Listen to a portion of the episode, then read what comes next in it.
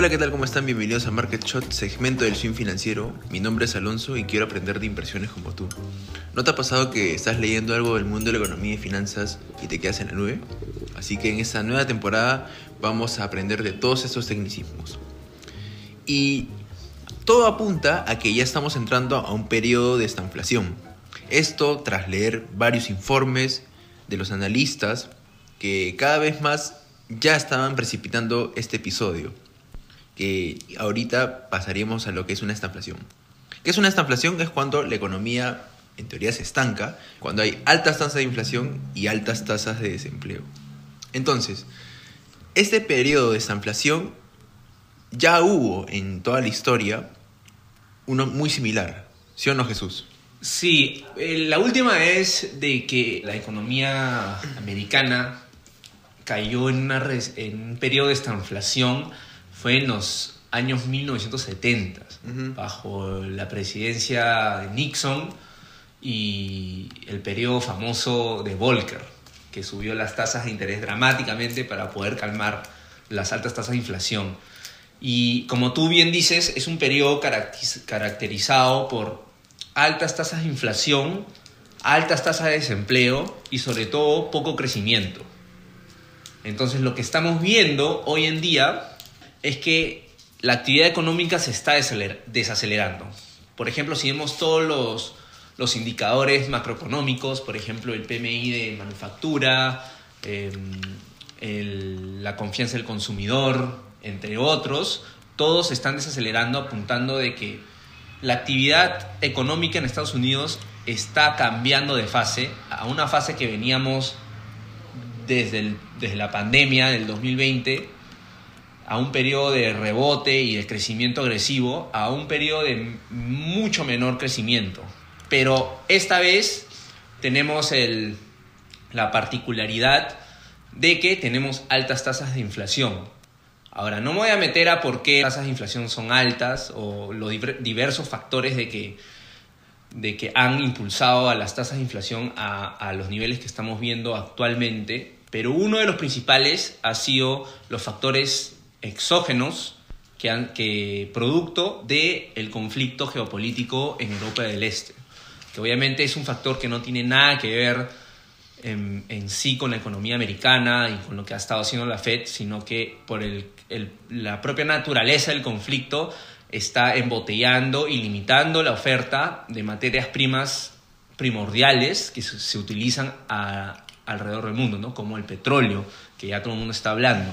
Entonces lo que ha estado causando esto es de que está manteniendo las altas tasas de inflación, mientras que el crecimiento en el país americano, norteamericano y a nivel global se está desacelerando porque la Fed está subiendo las tasas, lo cual está disminuyendo la demanda y está creando menor actividad económica, pero las altas tasas se mantienen por este factor exógeno que ha sucedido eh, en Europa del Este. ¿no? no digo que ha sido la única razón, pero ha sido una razón bastante importante. Y ahora, como mencionas, muchos economistas están comparándolo a este periodo del, 1970 porque se llevó algo similar, ¿no? Cuando la OPEC, eh, los, los países de productores de petróleo, frenaron la exportación de petróleo hacia Estados Unidos y eso creó el famoso oil shock, ¿no? el shock de petróleo que impulsó los precios de combustible, de combustible y los precios del petróleo en Estados Unidos, lo cual elevó las tasas de inflación muy exageradamente, mientras que obviamente el crecimiento del país estaba desacelerando. ¿no? Entonces es un punto de comparación de que muchos economistas están, están comparándolo ¿no? con, con lo que estamos viviendo actualmente.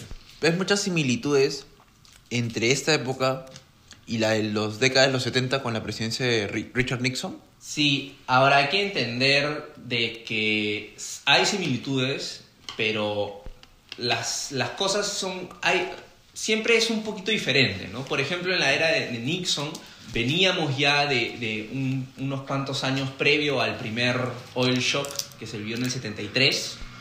Ya se veía este, una serie de, de políticas establecidas por el gobierno de Nixon que eran erróneas y que ya estaban perjudicando a la economía americana. ¿no?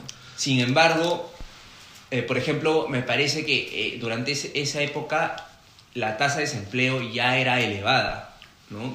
¿no? Estaba tan fuerte como la que vivimos o por la que está atravesando Estados Unidos actualmente. Actualmente el, el, el, mercado laboral en Estados Unidos es recontra estable y fuerte. ¿no? Ahorita las tasas de desempleo están en los 3.6%, están creando, em, todavía se están creando gran cantidades de, puestos en, la economía americana, lo cual eh, muchos analistas están usando como sustento de que sí, estamos viendo una inflación similar a la que vivimos en el, la que atravesó la economía americana en los 70s, pero el contexto mm, macroeconómico de la economía americana hoy en día es diferente a la de aquel década, ¿no? Por eso muchos dicen de que muchos se mantienen optimistas aún de que el resultado no va a ser el mismo, ¿no? Además, hay que considerar, eh, o sea, poniendo un punto en contra, de que la, la situación económica en la cual estamos, la cual Estados Unidos está atravesando actualmente es diferente a la de los 70 también, por, por cómo viene la, la, economía americana desde hace unos años. ¿no? Por ejemplo, actualmente el nivel de deuda en Estados Unidos es muchísimo mayor al de aquel 1970.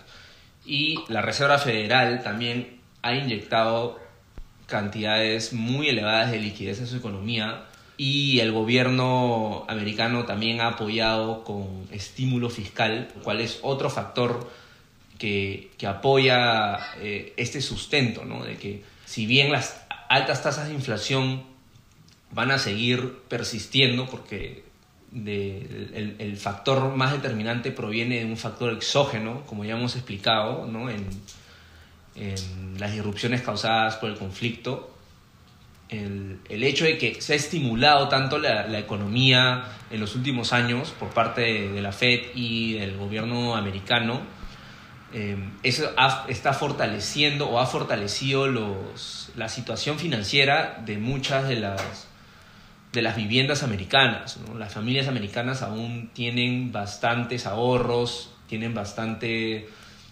eh, respaldo financiero por todo este estímulo que ha estado pasando en los últimos años, lo cual también eh, incrementa las chances de, de, este periodo de esta inflación que estamos hablando, de que el crecimiento de por sí va a ser menor, va, va, va a haber un desaceleramiento económico, van a aumentar las tasas de desempleo, ya hemos estado viendo diversas empresas que han estado reduciendo su personal, las tasas de inflación van a seguir altas pero por toda esta deuda y todo ese estímulo que se le ha otorgado a la economía americana, aún va a haber un periodo de, de, soporte, digamos. ¿no? El tema es qué viene después, si es que nos vamos a una recesión o si es que eh, pasamos a, a, un periodo de, de, baja inflación y, alto crecimiento, ¿no? que esas son las dos alternativas que, que podrían pasar. Ok, Jesús, me queda muy claro, eh, la verdad, Gracias por la información que nos has brindado. Recuerden a todos nuestros seguidores que si tienen alguna duda de este u otros episodios nos pueden escribir en los comentarios de la última publicación que tenemos, tanto en Facebook, Instagram o en YouTube. Así que búscanos como Prime Action. Nos vemos el próximo martes. Chao.